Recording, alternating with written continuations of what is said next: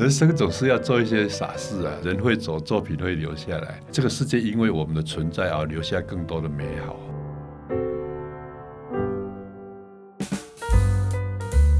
欢迎来到王文静看世界，我是不文静的王文静，在这里你可以听到我分享世界的精彩，还有许多深刻的故事。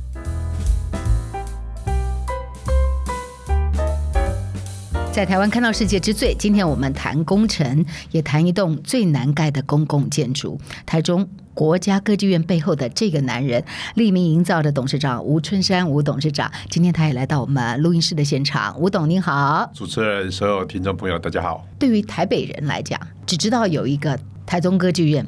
好，国家歌剧院，但是我们并不清楚为什么当年哈这国家歌剧院它的这个难度这么高，因为它在二零一四年完工的哦，当年是伊东丰雄设计图上，那这是世界第一庞大的曲墙，曲墙，那所以它也一度被誉为世界最难盖的建筑。那到底有多难盖？一般我们过去盖的建筑物都是很规矩。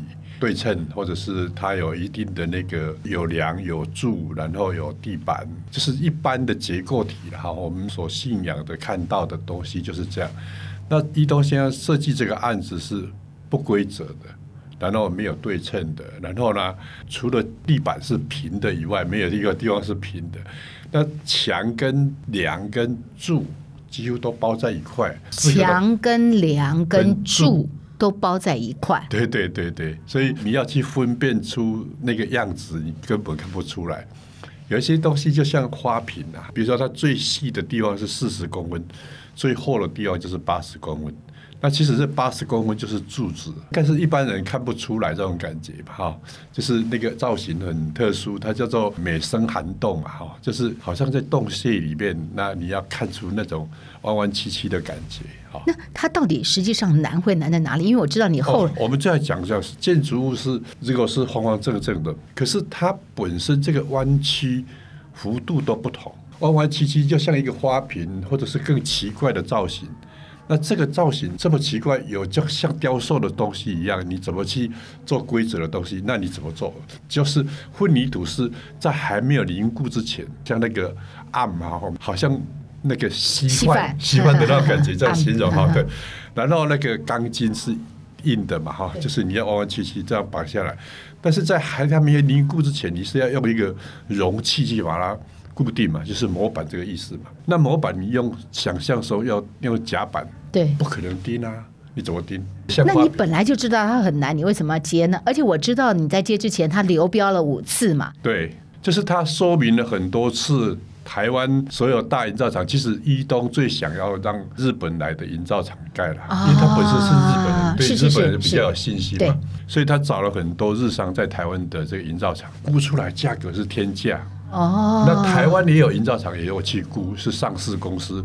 以那时候胡志强胡市长他的人际关系要去找人，不是那么困难嘛。对。可是大家敬谢不明，就是说，要不然我没空啊，或者是就是谢谢，或者价格拉得很高，那个根本政府是有预算的问题，再怎么算都大家都划不来。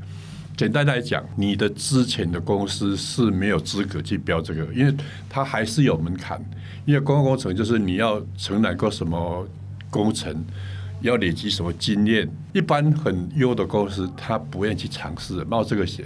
第一个，我盖得起来也没有嘉奖，但是我盖不起来，我招牌可能砸掉了啊。所以这个风险是很高，没有人知道它可不可以盖起来。那伊东丰雄以前在日本的作品也没有，从来没有这种作品。哦，他也很会玩呢。对对对，然后一玩玩在台湾。但是这个东西，他最早在台湾的十几年前，他其实就去到比利时去参加过比赛。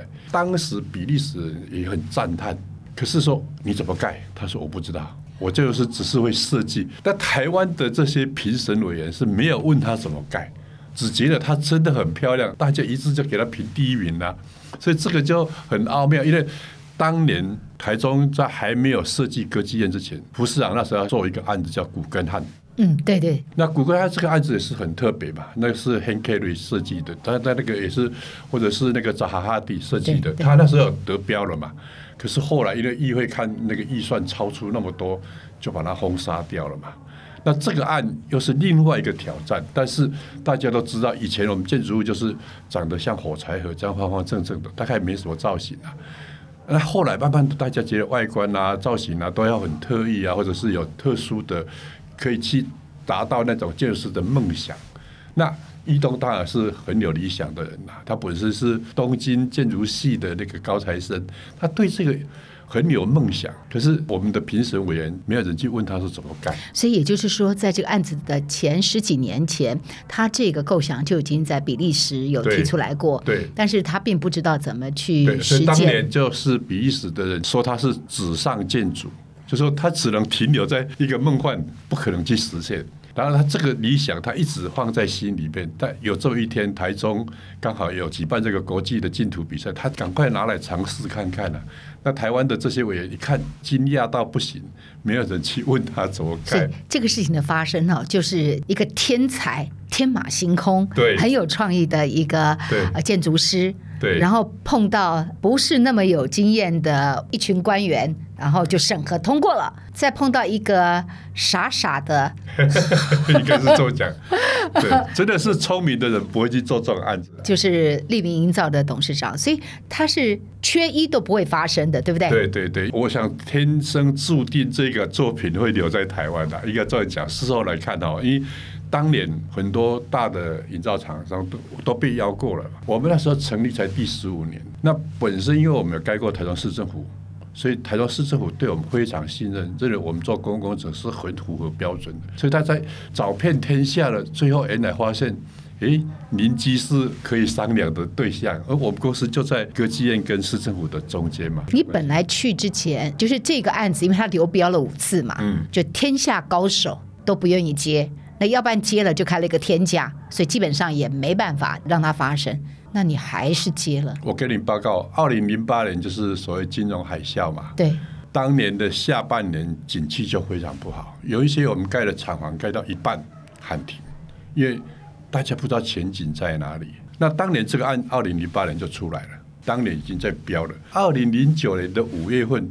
在媒体逼问的很急的时候，副市长肖家琪他就说：“好，我们有个立明营造是我们盖市政府的很优秀的厂商，我来找他看看。”好，就这样子透露，就报纸就登出来。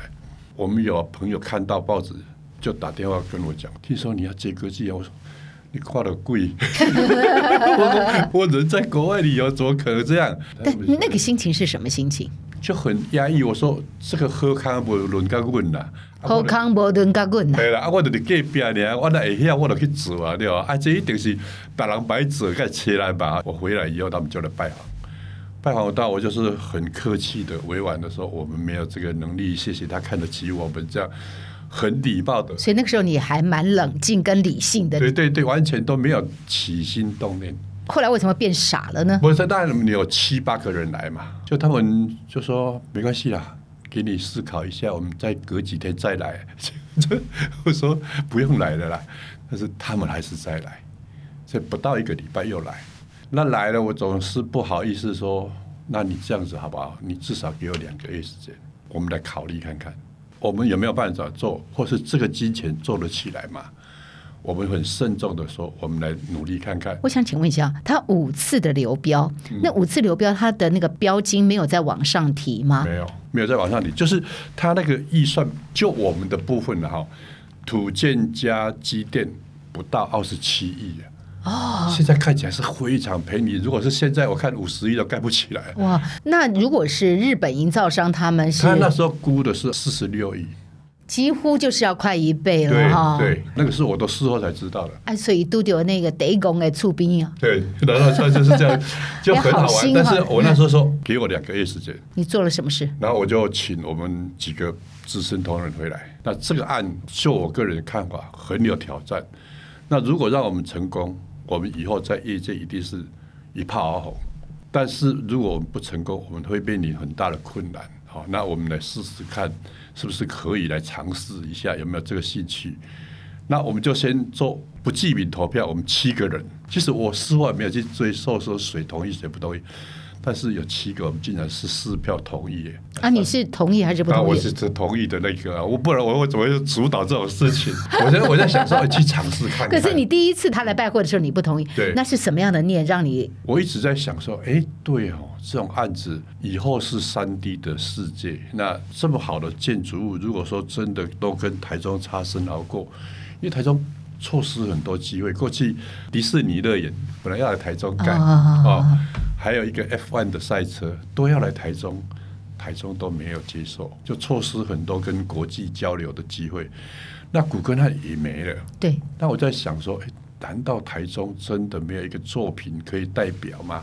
我们常常出国去看嘛，你杜拜有那个帆船饭店，你巴黎有那个铁塔，对，都会有一个国家的那个象征性的建筑物嘛。所以，如果那天是三比四，这事情就不会就没有就就不发生，就不会有后面了。对对，不会有。你不会因为你的浪漫跟对台中的爱，然后再开第二次的会议，再评估一次。不行，这样，因为你既然是要用投票，就要多数决。所以，其实非常有意思，这个案子。有一百个可能是不会发生的，嗯、就真的就是永远是一个纸上建筑的层次嘛。我们刚刚说必须有个天才的建筑师，但他都不知道怎么盖出来的，然后还要有这样的一群评审委员，好，他不知道难度，然后还有一个拱拱的触逼有能力，但是拱拱的触逼难度是非常高，然后还真的是投票就在那个四比三哦。所以后来我为什么去挣扎？然后我真的回去我们家乡拜拜，去求神问。嗯嗯。得到这个签诗，因为那时候我内心真的是很惶恐，真的我犹豫，我说我这个决定是不是对？因为对我们来讲是输赢嘛，我这是完全白手起家，但这个公司是从无到有。就算这个决定做了，心里还是是很不踏实，很不踏实。对，但是你去求的签，签怎么说？观今把定心莫惜吧，哈，我们这个看字意就可以去了解说。你的心不要再彷徨了，前途清吉喜安然。我在想，清吉可能是没钱赚的，哦、但是是吉啦。对对对对对对，但是也是喜事啊。那到底中间无大事啊？哈，但是这个中间不会有遇到什么大的事情。又遇神间所安基，就是最后呢，这个结果是好的。啊，就官军把定心莫虚，嗯、前途清吉喜安然。嗯、到底中间无大事，又遇神仙守安居，也是这个签诗让你心里。安定了，我说好，那我们就这么多年你还留着这个签诗，对对对，然后我们就用两个月的时间去评估。那评估是评估工程难度跟成本吗？对对对对，能不能做？这当中我也跟我们副董亲自到台北来拜访了营建界的老大，就是那个互助营造的林创办人啊。那他当年就是因为一东在高雄设计这个运动的这个储藏馆是互助营造做的，所以互助是一东的首选。互助真的有花心血去评估，他们觉得是可以盖，他们有找厂商去做那种起墙，试做是成功。林董事长非常慷慨，他说：“我这个起墙给你，砌墙的模型，那个起墙的模型哈，他做出来。然后呢，你既然是答应要做，你不叫做丽敏营造，你是台湾的营造代表。哇，是个奇袭的很大的压力。但他为什么后来没接？也是价格吗？划不来吧，因为这个。”要花那么多心血，那真的不赚钱。我们自己去算，确实是赔的。啊，探几行李有人走，了几行李不能走嘛，哈，太掏行李有人走。不过我那时候是傻傻的，我想想，工期四年嘛，哈，四年多。你那个时候是你创业十五年，但你创业的前七年是亏钱，对，好不容易开始赚了一点钱了，对，然后又来了一个叫大团，对对对对对对，这个没站稳的话，就垮了。公司就垮了哈。对对对，然后你看到、哦、这个又屋漏偏逢连夜雨，这之后的事情就启强的厂商又卷款而逃。对，我就是觉得你真怎么会那个千丝说什么到底中间无大事？我看事情还挺多的哎 哈。你虽然评估过，但那个施工的工班跑掉了好几个，对不对？因为他近期他没看过这种造型，然后每个人都不知道怎么弄啊，不知道从何着手。他真的就像。回落了，因为钢筋本来就是直的嘛，为什么弯来弯曲曲可以有那个应力？那它是怎么横向结合？那你又不能自己去 自己当工班，所以怎么办呢？那时候我们就是真的，我们有研究过嘛，就说，哎，这个光华，我们彻底的去了解这两个 A，其实我们花很多心血，我们也去找到那个镍墙的方法嘛，哈，和那个厂商啊，哈。请问一下哈，因为它是世界最大的那个曲墙，它的面积到底是有多大？那这个世界有曲墙的工程的经验，但是没有这么大的，是不是？对对对对，就是庞然大物，我我没有去换算它的重量的哈。不过你可以想象，说一个墙或八十公分那么大。啊，最细小的有四十公分，好多个叠砌在一块。这个过程当中，我们去考虑的很多，那最后才真的是我们。我六月份接到这个信息，我们正式得标是九月份嘛，那十二月份才开工嘛。所以这过程当中是很辗转，因为一东吓一跳说：“哇，有一家营造厂要不要？”老实讲，我看他脸上是充满疑惑了。刚来的时候，对我们完全是。很陌生的，都不信任的。我觉得最难的是中间的空的，嗯、本来就知道很难。对，进去之后发现更难。对，公班没办法做。后来你是我们在找，就是在找。这里面我要很谢谢我们很多同仁，真的是集思广益啦。各位大家想一下，我们纱窗你知道吧？纱窗那个铁窗就是很薄嘛，哈，一层很薄，两层、三层、四层、十几层够厚了吧？我们的方法就是这样子，用这种。好像雕塑作品，所以我猜想你这个过程当中施工的专利也很多的施工方法的的创新，对，好找到方法也有不少的专利在这个过程。你拥有这个专利，别人也不能够拿去用了，是不是？对对，但是我们有把它公开了。也就是说，从此以后，这个世界上你要去盖取墙的难度就没有那么高了，是不是？可以这么说？对对对，我们叫做猪牙螺杆工华。你好不容易发明出来这个专利，好好。你公开了，看了每个人都可以吗？还是你的公司的公班如果没有到一定成熟度的话，拿了专利也没办法用？要做大家可以做了，那也没有关系啊，因为这东西。不会有人常常设计这种建筑物吧？对不对？因为你设计出来就不是原创的东西嘛，是是是，所以这个作品不会常常出现。对，这个作品非常不容易哈。就 Discovery 后来还有个报道哈、嗯、，Discovery 花了八年啊。他可能从设计就开始吧。嗯，那那我们是真正我们介入的时间是四年都不到五年。这里还不只是工班技术，还有你还碰到资金的问题，对不对？对。你还被卷款五千万，六千三百万，六千三百万，天哪！那六千三百万对你当时的你是什么意思呢？对我们来讲，等于是一年我们的营收就少了很多啊。但是获利，获利对啊，就是获利的部分。因为我当年算出来，我预估了哈，可能会赔个两亿，然后我要用四年的时间把它摊，每年就是用五千万当做广告费。哇塞，你都知道会亏。可能预估要亏两亿的事情，你还是接了。对，但最后总的结算下来是不止两亿，真的是超过四亿。你那时候没有上市哈？我们现在也没有上市。对，你要是上市的话，根本不行，不行，根本不可能，不可能。你那个被卷款六千三百万，那也影响了你的现金流嘛，在当时。对。那你也过去了。当然。你怎么苦那个时候？啊，我想这个我们在找好朋友帮忙啊。哎，然后大家所以你要调度资金来过那个难关。对对对对。哇，我不知道怎么去形容吴董事长，你是很理想跟浪漫的人。是有一些的。不是有一些，有很多些。人生总是要做一些傻事啊，人会走，作品会留下来。人会走，作品会留下来。我听这句话，我。我都觉得鼻子酸。没有没有没有，我常常想说，哎，自己的歌剧院自己盖，然后也在想说，这个世界因为我们的存在而留下更多的美好。哎，这是我们当然很顺利的走到今天，我们明年就是三十周年了。那这是发生在我们十五年前的开始吧？哈。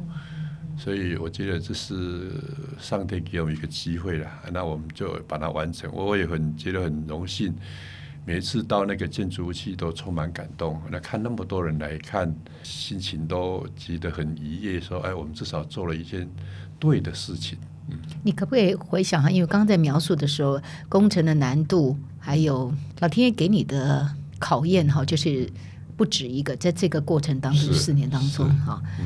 伊东风雄都有想过说，这有可能就是不会完成的一个作品。